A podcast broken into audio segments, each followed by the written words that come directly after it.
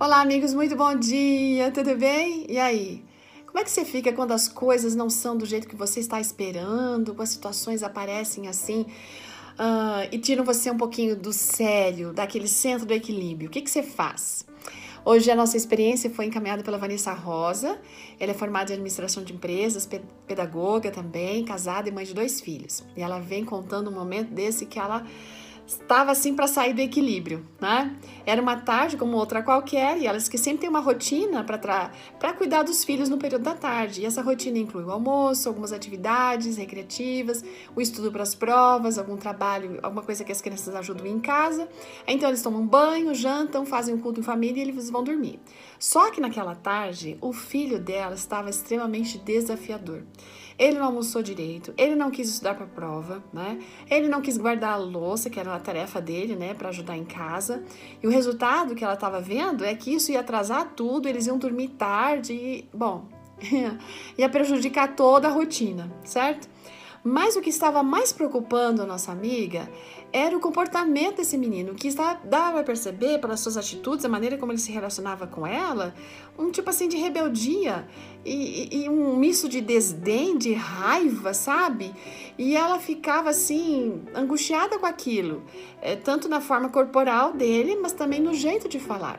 Ela tentou entender o porquê daquele comportamento, explicou as consequências para ele das escolhas que ele estava fazendo e, e usou várias estratégias para tentar corrigir, gente, mas que nada adiantou.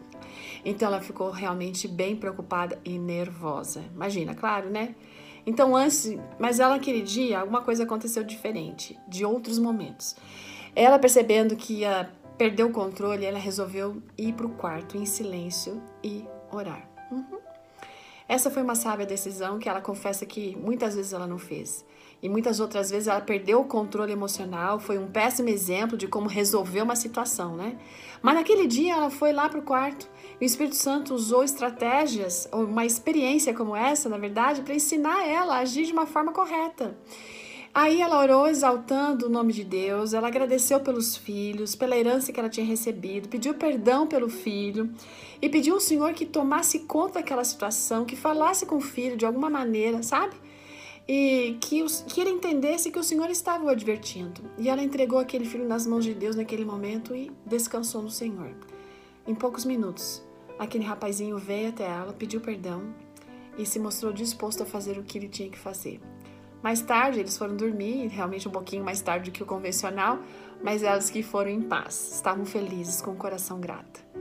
Sabe que às vezes a gente tem muitas coisas diferentes no dia a dia, né? E talvez você não se identifique com essa história porque a sua situação não tem a ver com criança pequena, mas tem a ver com outras coisas.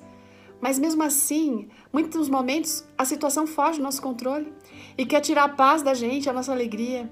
Então vamos fazer uma coisa, vamos entregar todas as questões para Deus e confiar nele. Isso não é tão fácil, porque a gente fica maquinando na nossa cabeça o porquê e como fazer e tudo mais. Enfim, Deus se importa com as nossas situações do dia a dia, com a nossa vida. Nada pode tirar a paz dele. E ele vai nos ajudar a ter essa paz. Então sejamos gratos e lembremos, né?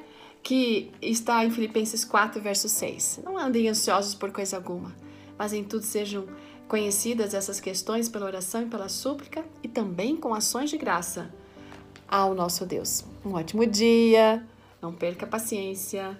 Até amanhã. Tchau.